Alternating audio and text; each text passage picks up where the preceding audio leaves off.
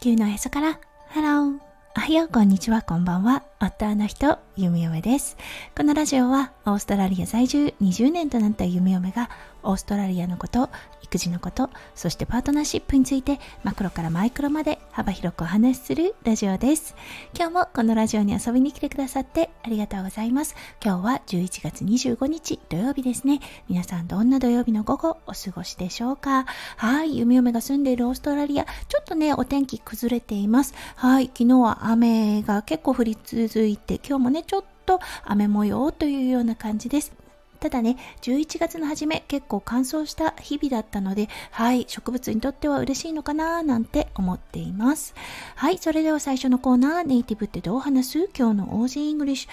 今日のフレーズは Go down a blind alley です。はい、これだったんですが、スタイフで数日間読み読むのね、今の心情、そう迷っている心情、難しいなって感じている壁の心情をお話ししています。はい。英語ではどういう表現法をするのか。はい。たくさんの表現法があるので、それをね、どんどんご紹介していきたいと思います。今日は Go down a blind alley はい、これだったんですが、ブラインドはね、もう皆さんもご存知の通り、はい、見えない。うん、アリーは小道という意味があります。はい。なので、日本語で言う袋小路といったような意味となります。はい。なのでね、壁に当たった時、英語ではね、先の見えない小道ということで、はい。袋小路というような表現法となります。やはりね、調べていて思うのですが、どんな人でもねやはり壁っていうものをよく感じるんだろうなだからいろんな表現法があるんだろうなと思いますはいそれでは今日のメインテーマに移りましょう今日はご質問をありがたいことにいただきましたはいなのでそのお答えをさせていただきたいと思いますはい。それでは、いただいた質問の方をご紹介させていただきたいと思います。年賀状を作る時期、そして最近、夢中はがきが届くようになりました。もうそんな時期、オーストラリアではクリスマスカードとかになると思うけど、クリスマスカードの夢中みたいなのはあるのかな？とのことでした。はい、最もな質問ですよね。夢嫁ね、夢中のグリーティングカードという形では受け取ったことなかったんですね。はい、そしてちょっとね、調べてみました。あの、そもそもですね、夢中というものがあまりオーストラリアにはないような気がします。派手な行動を避けたりとか、何かの行事を慎むということがあまりオーストラリアにおいてはないなぁと感じました。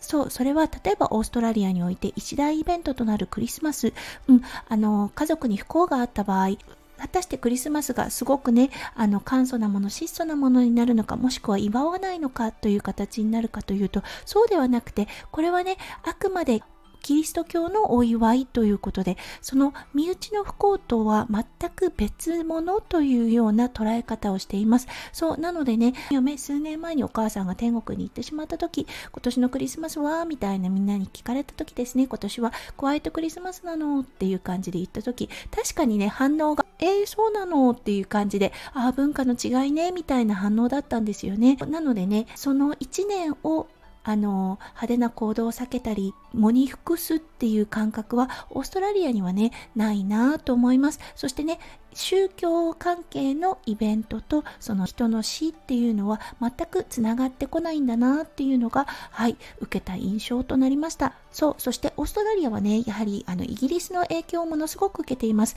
なのでイギリスはどうなんだろうって思ったところやはりねイギリスも、うん、夢中によりあの例えばねクリスマス新年の挨拶は避けさせていただきますというようなことはないようですやはりね宗教観の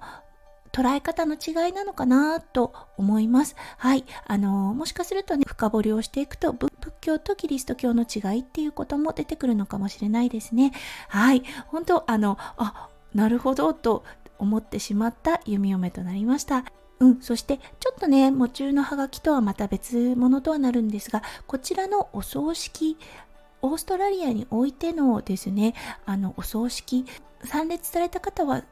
結構驚かれると思います。日本でね、死というものはものすごくね、悲しみ深いもの、ものすごくこう深い悲しみに包まれるといったような意味があると思います。ただね、オーストラリアのあのお葬式で弓嫁が感じたことですね。まず服装が、はい、結構カラフルだったりします。そしてね、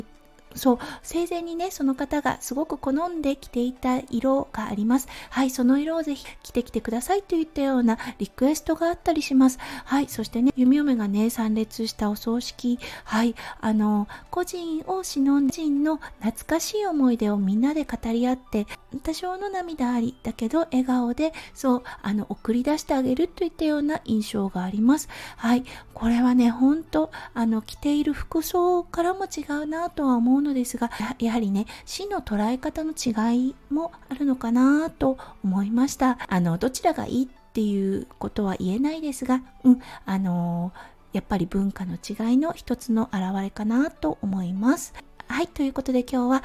ありがたいことにご質問をいただきましたので、そのお答えをさせていただきました。いつもね、ご質問くださってありがとうございます。はい、引き続き、ゆみおめラジオではリクエスト、ご質問等を受け付けています。もしね、何か聞いてみたいこと、オーストラリアのこと、ゆみおめのこと、夫婦関係においてなど、うん、ありましたら、ぜひぜひね、スタイフのレター機能等を使って、はい、ご質問してみてください。弓嫁はね、ほんとニコニコしながら答えさせていただきます。はい、ということで今日も最後まで聞いてくださって本当にありがとうございました。皆さんの一日がキラキラがいっぱいいっぱい詰まった素敵な素敵なものでありますよう、弓嫁心からお祈りいたしております。それではまた明日の配信でお会いしましょう。地球のへそから、ハロー、弓嫁ラジオ、弓嫁でした。じゃあね、バイバイ。